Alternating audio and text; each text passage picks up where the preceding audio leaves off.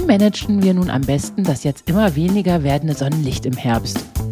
Ja, ans Licht zu gehen, das sollte im Herbst zu unseren wichtigsten Aktivitäten gehören. Die Schlafversteher. Mehr Verständnis für guten Schlaf, leichtes Lernen und erfolgreiches Arbeiten. Von Michaela von Eichberger und Andreas Lange. Disclaimer. Dieser Podcast ersetzt bei gesundheitlichen Problemen keinen Besuch bei einem Arzt oder einer Ärztin. Hallo Michaela, wie geht es dir? Hallo Andreas, mir geht's sehr gut. Ich gehe ja jetzt fast jeden Tag schwimmen und immer wenn ich schwimmen war, da schlafe ich abends dann wie ein Murmeltier. Ich gehe viel zu früh ins Bett und schlaf, fall dann sofort in den Tiefschlaf. Kennst du sowas auch? Ja, das ist so ähnlich bei mir, wenn ich dann abends nochmal in der Sauna war, obwohl das ja nicht bei allen so wirkt, aber dann habe ich auch das Gefühl, ich fall komamäßig ins Bett. Und wie geht's dir? Ja, mir geht's auch gut, danke. Ja, passend zur Sendung habe ich mich natürlich über den drastischen Temperaturabfall in der letzten Woche gefreut. Ne? Innerhalb von einer Woche morgens von 12 Grad auf 3 Grad. Ja, also ja. du Schweineigel, du bist schuld. Das kann doch. Wir machen die, Son die Sendung dazu und zack, sind wir alle Temperaturstufen in einer Woche durchlaufen. Ich fand das aber ein bisschen zu schnell. Das ging mir zu zackig. Das war natürlich, ja, das war tatsächlich zu schnell. Und eigentlich fängt man ja auch mit der Herbstadaption, sagen wir mal Mitte September schon an. Dafür gesehen war die Folge vielleicht ein paar Wochen zu spät. Macht bitte alle einen Eintrag in den Kalender, so dass man im nächsten Jahr etwas eher beginnt. Aber trotzdem ist es nicht zu spät, weil jede Anpassung ist ja immer nur eine Frage der Kleidung. Ja, also die Kleidung entscheidet ja über die Differenz, die man braucht. Wir haben ja in der letzten Sendung so alle Sprünge mal nach unten erklärt, was sollte man dann anziehen. Man kann es aber auch ganz anders machen, indem man das so macht, dass man sagt, also, wenn ich laufen gehe, also manche sagen ja im Joggen, aber ich sage ja im Laufen, dann zieht man sich einfach so an, als wäre es 10 Grad wärmer. Also haben wir morgens 11 Grad und ich möchte laufen gehen, dann ziehe ich mich so an, als wäre es 21 Grad. Das heißt eben kurze Hose, ein T-Shirt. Wenn es 5 Grad ist morgens und ich möchte laufen, dann ziehe ich mich so an, wie würde ich mich denn kleiden bei 15 Grad. Und das Gleiche kann man aber auch machen, wenn man morgens spazieren geht, dann sind es 5 Grad Unterschied. Also ist es morgens 11 Grad und ihr wollt gehen, Kältetraining, dann zieht euch so an, als wäre es 16 Grad. Also was würde ich bei 16 Grad anziehen und ohne dass ich dann draußen frieren würde. So. Und dann passt es dann wieder. Ja, ja, verstehe. Ist nur ein bisschen schade für das Wetter an sich, dass es so von einem Extrem ins andere fällt, weil es war ja eigentlich noch Sommer und zack, bumm, am nächsten Tag waren es 4 Grad Celsius. Heute Morgen waren es aber schon wieder 13 Grad. Ah, okay, ja, stimmt. Heute war es ein bisschen wärmer, aber regnerisch. Ja. Also nehmt es trotzdem mit. Es ist alles nur eine Frage der passenden Kleidung. Nach oben und nach unten. Kommen wir dann zu den Fragen. Ja. Luise fragt, wenn ich mein Schlafzimmer auf 16 Grad belasse, ist es mir nicht möglich, sich unter die kalte Decke zu legen. Diese Decke ist mir zu kalt geworden. Darf ich mir dann eine Wärmflasche mit ins Bett nehmen, ohne die Adaption zu unterwandern? Ja, man darf zur Beruhigung. Also wer seine äh, Herbstadaption in den ganzen Punkten, die wir letztes Mal aufgeführt haben, von 1 bis 8 wirklich durchzieht, bei dem wird sich dann ja auch Folgendes einstellen. Er braucht dann vielleicht irgendwann nicht mehr die Wärmeflasche. Genauso gut könnte man ja auch die Wärmeflasche von der Temperatur her langsam reduzieren, dass man sie gar nicht mehr so doll braucht. Denn irgendwann, wenn ich diese Punkte eins bis acht alle durchgezogen habe, wird dieses innere Kraftwerk auch in der Lage sein, das Zimmer, was wir dann runtergekühlt haben auf 16 Grad oder nicht mehr erwärmt haben auf 16 Grad, dann auch unter der Decke wird man sich dann selbst aufheizen können. Unabhängig davon geht es ja nicht nur darum, dass man eine Herbstadaption macht, dass man mit der Kälte besser zurückkommt, denn generell ist ja eben die kältere Luft beim Schlafen von 16 bis 18 Grad besser für den Tiefschlaf. Darüber hatten wir ja schon mal gesprochen. Dann ein Tipp wäre es dann noch, wenn man Probleme hat mit der kalten Decke, weil wenn ja das Bett auch bei 16 Grad steht, ist ja auch das Bett kalt, die Matratze kalt und die Decke halt. Dann man könnte dann so zwei Stunden vorher oder am Tag die Decke außerhalb dieses Schlafzimmers lagern. Ja, dann nimmt man sich quasi die etwas wärmere, wohltemperierte Decke mit in das Schlafzimmer und braucht dann eben keine Wärmeflasche. Ja, lustig, dass du Wärmeflasche sagst. Ich sag Wärmflasche, aber das ist vielleicht was Lokales. Ich sag mal Wärmeflasche, keine Ahnung, vielleicht mag eine lokale Adaption sein. Es ist dann auch irgendwann so, dass ja dann, wenn man diese Thermoregulation wirklich geübt hat über die Jahre, dass man dann auch nicht mehr so warme Decken benötigt. Ich weiß, warum du Wärmflasche so komisch aussprichst, weil du das Ding nie benutzt. Du hast wahrscheinlich in deinem ganzen Leben noch nie eine Wärmflasche gebraucht. Gib doch zu. Nee, nie. Ja, denke ich mir. Die nächste Frage. Julian fragt, ich habe gelesen, dass das Immunsystem im Alter immer schlechter wird. Woran liegt das? Ich habe gelesen, dass das Immunsystem immer besser wird im Alter. Was stimmt denn jetzt? Hat Julian recht oder ich? Eher der Julian. Echt? Ja. Ach. Aber man kann natürlich entgegenwirken. Also ähnlich wie mit unseren Muskeln verlieren wir jedes Jahr einen gewissen Prozentsatz an Immunaktivität, wenn man das mal so nennt. Bei Muskeln ist es ja ein bis zwei Prozent im Jahr. Wenn wir aber dann Muskeltraining machen, wirken wir ja entgegen. Das Gleiche gilt dann auch für unser Immunsystem. Das können wir ja nicht trainieren in der Form, aber wir können es gut pflegen und stärken, mit vielen Updates versehen. Haben wir ja in der letzten Folge darüber gesprochen und auch, glaube ich, in den ersten beiden Folgen dieses Podcasts. Dann können wir etwas entgegenwirken. Wer dann aber zum Beispiel auch so eine Herbstadaption macht, der tut auch etwas fürs Immunsystem. Aber das Allerwichtigste fürs Immunsystem ist im Prinzip das, was wir auch tun können, wenn wir sagen, wir wollen etwas langsamer altern. Alles das, was ich tun kann, was das Altern verhindert oder in die Länge zieht, rettet auch das Immunsystem. Je jünger das biologische Alter ist, umso besser ist auch unser Immunsystem. Denn unser Immunsystem leidet genauso wie auch wir und unsere Haut unter, die verkürzt, unter der verkürzten Telomere. Also wenn die Telomere kürzer wird in unseren Genen, dann wird auch unser Immunsystem schlechter. Und wenn wir dort entgegenwirken, also wenn wir alles das tun, dazu hatten wir ja auch mal eine Folge gemacht, also länger jung bleiben oder länger jung gesund bleiben, hört euch die gerne nochmal an. Wenn man da dort alles befolgt, dann helfen wir auch unserem Immunsystem, länger jung zu bleiben. Beim Immunsystem ist es aber so, dass es in jedem Altersabschnitt auch andere Aufgaben leisten muss. Also wenn ich jung bin, muss es andere Dinge managen, als wenn ich dann mal 20 bin, 40 bin oder 60. Es hat immer seine spezifischen Fähigkeiten. Und dann gibt es dann aber auch im Alter ein paar Fähigkeiten, das ist das, was du gerade meintest, die dann wieder besser sind, vielleicht als bei jemand, der zehn ist. Aber wir brauchen dann diese speziellen Fähigkeiten und währenddessen ein zehnjähriges Kind andere Fähigkeiten braucht. Also so ein Immunsystem geht mit und das Beste, was wir da tun können, ist jung bleiben. Vielleicht dann noch so ein kleiner Nachtrag zur letzten Sendung, weil wir, das passt jetzt nochmal eben zur Herbstadaption. Wir haben ja letzte Woche darüber gesprochen, dass wir den Herbst adaptieren wollen und das ist gut für unser Immunsystem. Dabei handelt es sich ja nicht um einen ausgefeilten Wintertrainingsplan zum Laufen, weil viele Fragen, die reinkamen, handelten alle nur noch vom Laufen. Wie laufe ich im Winter richtig? Dazu müsste man eigentlich fast eine eigene Folge machen. Ja, also, und da gilt natürlich, wenn man in den Winter hineinläuft, auch so ein paar weitere Sachen, die es zu beachten gilt. Dass man sich zum Beispiel nicht vorher dehnt, wenn es kalt ist, dass man seine Gelenke schützt, dass man dann doch die Gelenke quasi doch mit um etwas ummantelt. Also man trägt dann längere Socken oder trägt dann Knieschoner, wenn man gerne noch Kälteadaption machen will. Also da gilt es, so ein paar Dinge noch zu beachten. Wir reden ja jetzt noch von Herbstadaption und das bedeutet, dass man nicht beide Dinge gleichzeitig macht. Also man macht nicht ein ausgiebiges Lauftraining und geht dort an die Grenzen und macht gleichzeitig das Kältetraining. Also, wenn ich das Laufen und das Kältetraining verbinde, dann laufe ich eigentlich eher auf 60 bis 70 Prozent, was meine Maximalleistung angeht, wenn ich gleichzeitig Kälteadaption machen möchte.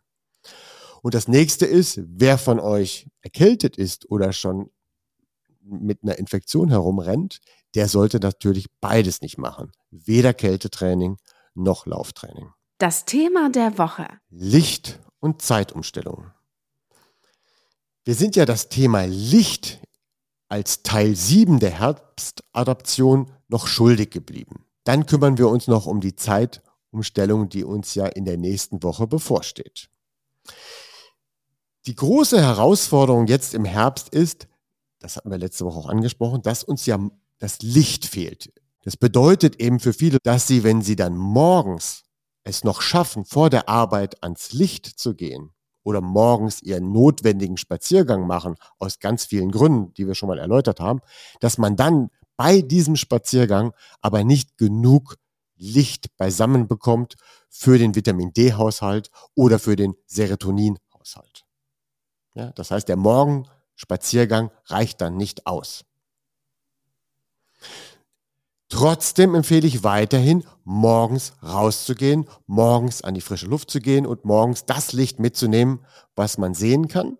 Denn für Eulen, speziell für die Eulen gilt ja, darüber setzt man ja den Tagestimer. Und das funktioniert weiterhin. Man bekommt eben nur nicht genug Serotonin und nicht genug Vitamin D zusammen. Für alle weiteren Chronotypen gilt dann, das notwendige Vitamin D und Serotonin können wir uns am besten dann am Nachmittag besorgen. Und da ist es natürlich ratsam, wenn zumindest das Gesicht frei ist, wenn die Hände frei sind und vielleicht wenn noch die Unterarme frei sind, weil je mehr Licht die Haut findet oder die Haut das Licht findet, umso besser ist es dann für unsere Serotonin und Vitamin D Produktion. Mhm. Ich, ich liebe es ja dann auch schwimmen zu gehen und das draußen, das ist so toll. Überall, wo es geht, unbedingt draußen schwimmen. Ja, das ist eine gute Idee. Was wir jetzt, also neben dem draußen schwimmen oder der Herbstadaption, die man ja auch nachmittags machen könnte, ja, wir müssen sie ja nicht nur morgens machen, wir können ja morgens an die Luft gehen und nochmal nachmittags und können dann vielleicht nachmittags, vielleicht bei besseren Temperaturen, beinfrei und armfrei laufen. Kann es aber trotzdem notwendig sein, dass wir auch unsere Nahrung ein bisschen anpassen, so dass wir nahrungsgestützt mehr Serotonin und Melatonin produzieren. Das habe ich mir aber aufgehoben für die Tipps am Ende der Sendung. Ich lass mich raten, mehr Chips und Schokolade essen gehört nicht dazu. Nicht. ja, da gibt es ja noch ein Thema. Das ist, dass ja im Herbst es auch eher dunkel wird. Und viele machen dann häufig zu früh das Licht schon an. Ja, also dann ist es eigentlich so, im Frühherbst wäre es so, es wird ganz langsam dunkel abends. Und dann machen wir gar kein Licht an und es wird ganz seicht abends immer dunkler. Das ist optimal. Wenn es dann aber im Spätherbst, so wie jetzt, schon um 19 Uhr zu dunkel wird, dann knipsen wir auf einmal das komplette Licht an. Und dann bekommen wir wieder viel zu viel Blaulicht. Besser wäre es, dass wir dann eben, wenn wir jetzt wieder anfangen müssen, die Räume künstlich zu beleuchten, dass wir sie dann eben gedämmt beleuchten.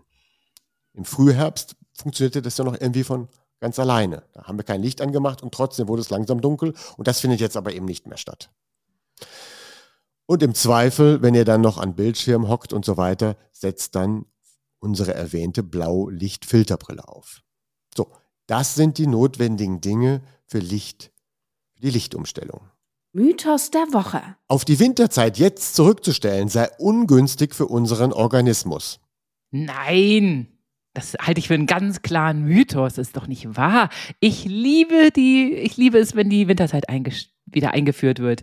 Das ist doch viel, viel schöner für den Körper. Und es ist ja auch so easy peasy zu machen. Das, äh, man kann, man schläft ja eine Stunde länger. Man kriegt ja die Stunde, die einem gestohlen wurde, wieder geschenkt.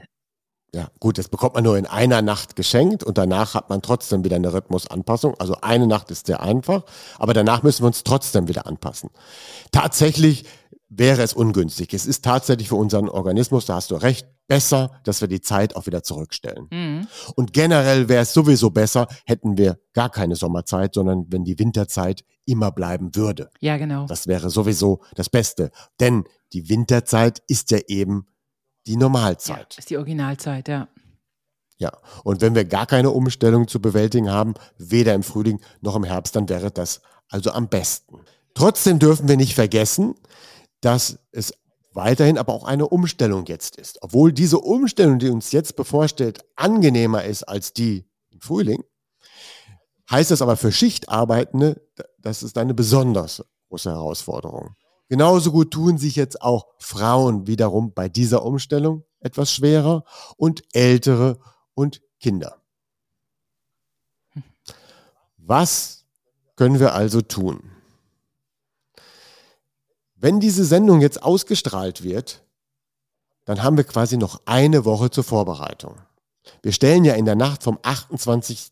auf den 29. Oktober um. Wie gesagt, hast du schon erwähnt, es wird uns dann eine Stunde geschenkt.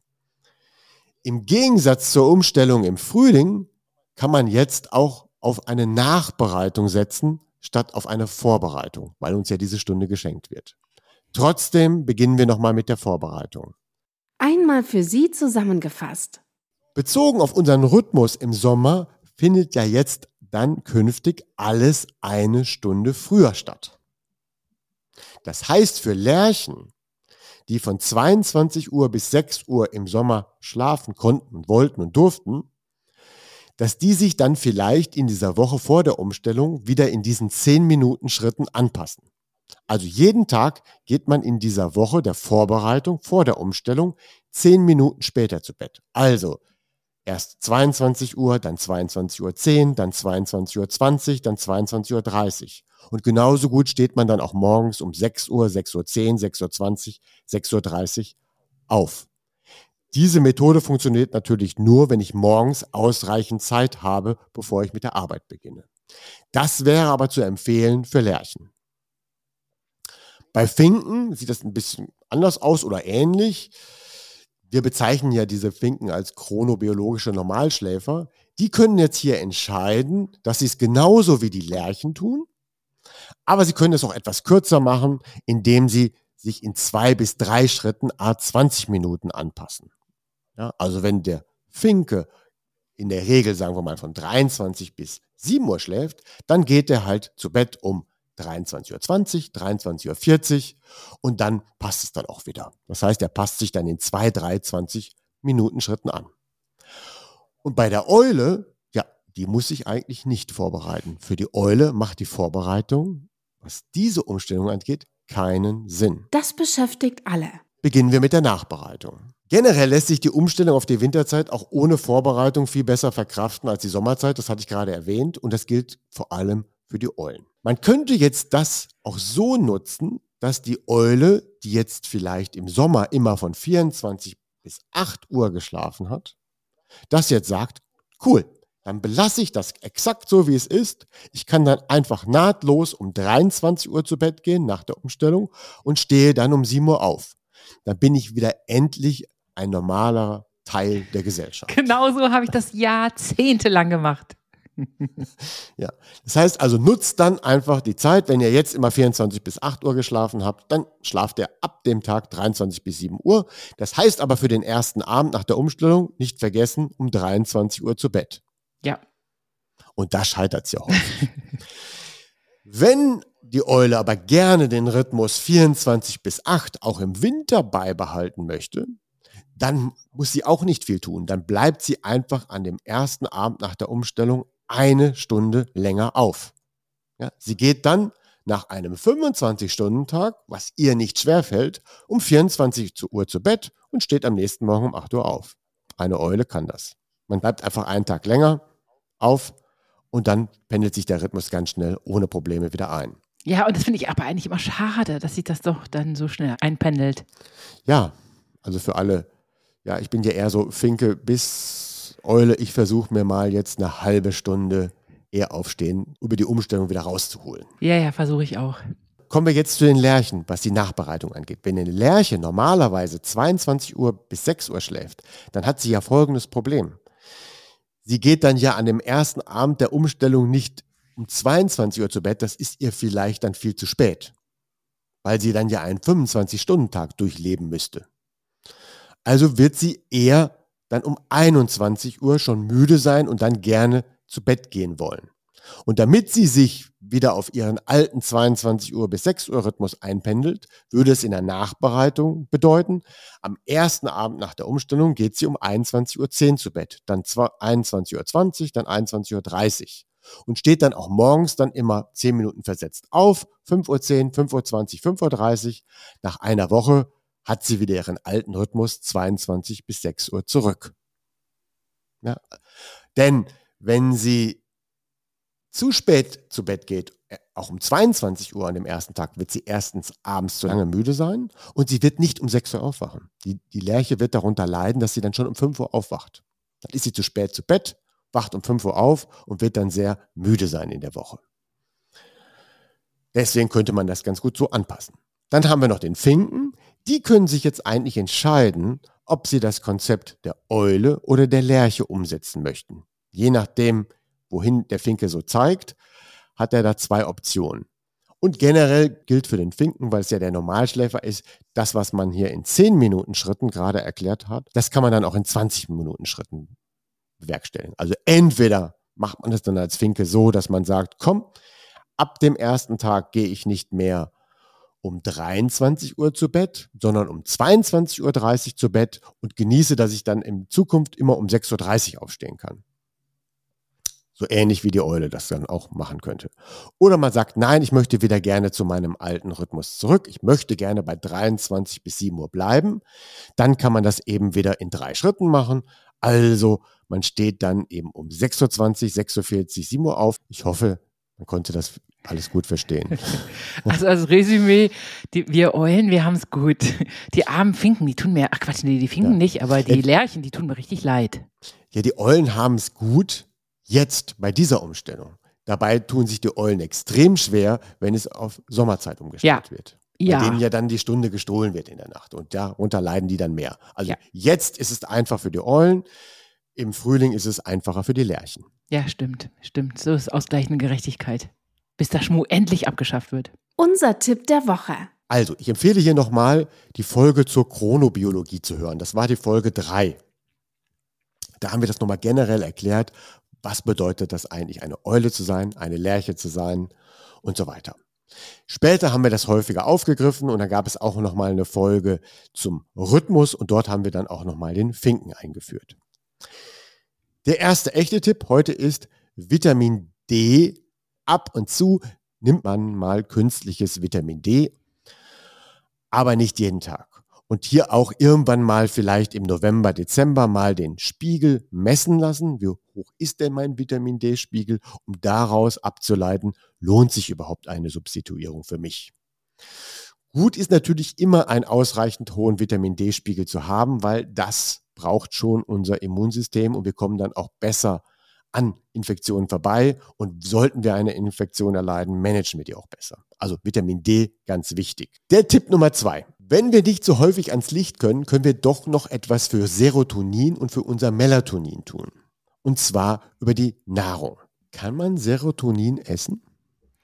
Wahrscheinlich kann man irgendein Lebensmittel essen, was die Vorstufe von Serotonin enthält und dann bastelt sich der Körper sowas wie Serotonin. Und es ist leider keine Schokolade oder doch? Vielleicht so dunkle Schokolade. Also das mit der Vorstufe ist schon gar nicht schlecht. Es gibt aber tatsächlich Nahrungsmittel, die auch wirklich Serotonin beinhalten. Ja. Aber es hat nur einen Nachteil. Das Serotonin, was über die Nahrung aufgenommen wird, passiert nicht die Blut-Hirn-Schranke. Also da ist dann Serotonin drin, aber es hilft uns nicht zum glücklicher werden. Ach, schade. Aber der Rohstoff als Material, um darüber abends Melatonin zu produzieren, das geht doch. Mhm. Also wir werden darüber nicht glücklicher. Aber müde. Aber wir können abends darüber ganz gute Müdigkeit generieren. ja, also, also lohnt es sich doch, Nahrungsmittel zu wählen, die ein bisschen Serotonin beinhalten. Also, wo ist denn Serotonin gut enthalten? Das ist zum Beispiel in Bananen, Ananas, Kiwi, Pflaumen und Tomaten. Oh, Ach, deswegen bin ich immer so glücklich. Ich esse nämlich ganze Tomatenplantagen alleine auf. Nein, du kannst davon nicht glücklich werden. Ach so, ja. Nur müde. Aber trotzdem sind ja auch in diesen Nahrungsmitteln auch andere gute Dinge drin. Aber wenn man so ein bisschen die Produktion anheizen will im Herbst, kann man dann verstärkt darauf setzen. Die Banane gehört ja bei mir in meine generelle Empfehlungsliste und da empfehle ich ja eine halbe Banane morgens und eine halbe Banane abends. Mhm. Und dann am besten gekühlt. Mhm, mhm. weil ja, sie dann weniger so Zucker enthält. Genau, genau. So, und abends hat sie da eben noch den Vorteil, weil da noch Magnesium enthalten ist. Das ist dann wieder, entspannen sich dann die Muskeln, hat so ein paar Vorteile. Und morgens legen wir dann schon ein bisschen Serotonin in den Topf, der dann abends zu Melatonin angereichert werden kann. Können wir Melatonin zu uns nehmen über die Nahrung? Ja, ich erinnere mich dunkel, dass es so Lebensmittel gab, die das quasi enthielten oder die Vorstufe dazu enthielten und das sich daraus bildete dann. Ja, also Melatonin können wir dann auch über die Nahrung tatsächlich auch direkt zu uns nehmen. Ja, das können wir dann auch direkt verwerten. Und das, wir hatten ja dazu schon mal eine Folge gemacht. Eine Stimmt. Spezialfolge zum Thema Melatonin. Und das sind die berühmten Sauerkirschen am Abend. Ah ja, und waren es nicht auch Kichererbsen und Kidneybohnen und sowas? Äh, Pistazien. Ach, Pistazien. Ja, also Pistazien enthalten auch höhere Mengen an Melatonin. Wenn man also Pistazien nascht, abends so als Nachtisch, gar keine schlechte Idee. Mm, lecker. Und dann noch Pfifferlinge und Steinpilze. Mm, okay. Ja. Pistazien, aber äh, hoffentlich auch die, die man sich da aus dieser Schale knibbelt. Die gesalzenen gerösteten. Natürlich nicht. Oh Mann, du bist so ein Spaß und Spielverderber. Ja, wir wollen ja jetzt nicht Melatonin zu uns nehmen und dann eine Portion Salz zu uns führen. Also wir wollen, das soll ja gesund sein. Also deswegen empfehle ich natürlich die nicht gerösteten Pistazien. Okay. Ja. Hm. So, beides kann so ein bisschen das ausgleichen. Also das heißt, wir haben jetzt weniger Licht und das, was wir gerade zu Serotonin empfohlen haben und auch zu Melatonin empfohlen haben, kann dann in der Kombination dann für abends ausreichend Melatonin sorgen. Und dann haben wir noch den dritten Tipp, das ist ja genau das, was du gesagt hast, mit der Vorstufe. Also man empfiehlt dann eben tryptophanhaltige Lebensmittel. Denn das ist die Vorstufe von beidem. Das sind die Cashewkerne.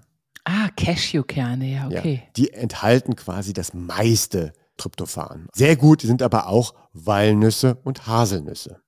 Hm, liebe ich beides. Dann kommt da auch wieder Vollkorngetreide und auch der Hafer ins Spiel. Ja, Mm. Also Hafer und Banane, ne, die verfolgen mich immer. Ich, ohne die beiden Nahrungsmittel geht es fast gar nicht mehr. Ja. Und natürlich noch Linsen und Bohnen. Hm. Dann enthält auch Emmentaler und Edamer Käse auch relativ viel Tryptophan. Wobei ja das bitte dann auch nur in Maßen zu genießen wäre. Wegen des Fettes. Und dann gibt es noch ein Gemüse, das ist dann der Porree und die rote Beete. Hm, lecker. Jetzt geht es ja darum, im Herbst Wert darauf zu legen, das noch zu fördern, die optimale Lichtkompensation, auch ein bisschen über unsere, über die Auswahl der Nahrungsmittel. Und das gilt natürlich dann auch gerne durch den Winter. Ja, das waren dann unsere Tipps. Ja, super leckere Tipps. Im Grunde ja Sachen, die man sowieso sehr gerne abends isst. So ein rote Beete-Salat mit Ja, Nüssen. dann wird es ja erst lecker, wenn man das gut zubereitet. Ja? Ja. Ich bin dann ja auch in der Lage, die rote Beete so zu essen, die Walnüsse so zu essen und du machst daraus einen schönen Salat. Ich mache da einen richtigen Gourmet-Salat raus. Da schlecken sich alle, alle Finger nach. Selbst Leute, die eigentlich gar keine rote Beete mögen, die lieben den Salat. Ja, dann viel Spaß beim Salat zubereiten diese Woche und weiterhin eine gute Herbstadaption. Ja, vielen Dank. Das wünsche ich dir auch. Tschüss. Tschüss. Eine Produktion der VAL. Tonschnitt und unsere unermüdliche Gastgeberin Michaela von Eichberger. Redaktion und unser unnachgiebiger Experte Andreas Lange. Die Schlafversteher. Jede Woche neu und überall da, wo es Podcasts gibt.